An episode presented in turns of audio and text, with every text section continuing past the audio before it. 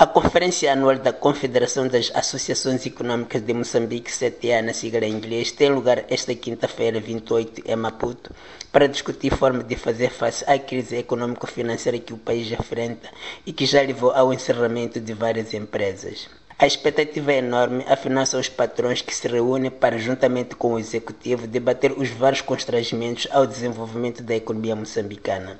A diversificação faz parte dos temas a serem debatidos nesta conferência, numa altura em que acadêmicos defendem que Moçambique deve diversificar a sua economia para não ficar vulnerável à variação de preços de matérias-primas no mercado internacional, como já está a acontecer. A diversificação da economia devia ser fundamentalmente na agricultura, de pequena e média exploração, envolvendo o máximo de camponeses e o máximo de produtores possível. Devia ser uma diversificação assente numa indústria transformadora agrícola, portanto a agroindústria, indústria ligada às necessidades fundamentais da população, a indústria têxtil, a indústria alimentar, a indústria de bebidas, a indústria de tecidos, a indústria, um conjunto de outras indústrias vocacionadas para o mercado interno, de forma que não só crie emprego, gere mais rendimento para as populações. Economista e docente universitário João Mosca, o Centro de Integridade Pública CIP também considera que quando as economias se concentram num único produto, criam-se vulnerabilidades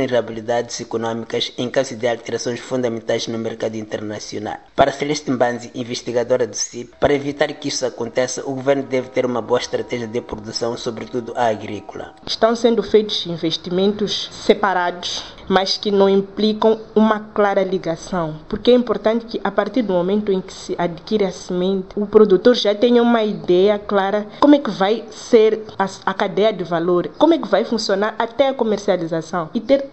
facilidade de comercializar o seu produto, mas para ter facilidade de comercializar o seu produto a preços baixos é importante que ele tenha uma, uma visualização daquilo que são os seus custos futuros em termos de produção, em termos de armazenamento e transporte. Se garantirmos uma clara ligação nessa cadeia de valores, vai ser fácil nós produzirmos a preços mais baixos, termos uma produção competitiva. A partir daí, eu penso que o governo estará a ter uma posição estratégica com ações concretas sobre o próprio alargamento da base produtiva. Durante o debate sobre este tema, deverá merecer particular atenção à questão do financiamento da agricultura, tida como base de desenvolvimento de Moçambique. Luísa Diogo, já fora do governo, em que inclusive chegou a ocupar o cargo de primeira-ministra, veio a Terreiro reconhecer que a agricultura em Moçambique sempre teve problemas. Neste momento, a abordagem de alocação de recursos e da priorização da agricultura em cerca de 10% mínimo, Moçambique já tem estado a abordar a agricultura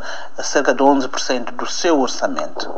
Isso mostra que efetivamente é uma grande prioridade nacional a nível do nosso país. Mas para além do investimento em si, é preciso que os produtores descubram também a oportunidade de negócio em toda a cadeia de valor que a agricultura proporciona. Eduardo Sengo, economista da CTA. Os atores do mercado, produtores pequenos, médios e grandes, eles têm que ver que existe alguma oportunidade de negócio. O oportunidade de negócio é que é um produto que pode sair competitivo e tem mercado. Há zonas com, com produção, mas que depois não, não, não, não, é, é aproveitado. Refira-se que a Conferência Anual do Setor Privado contará com a participação do chefe de Estado moçambicano Filipe Pinhos. De Maputo para a Voz da América, Ramos Miguel.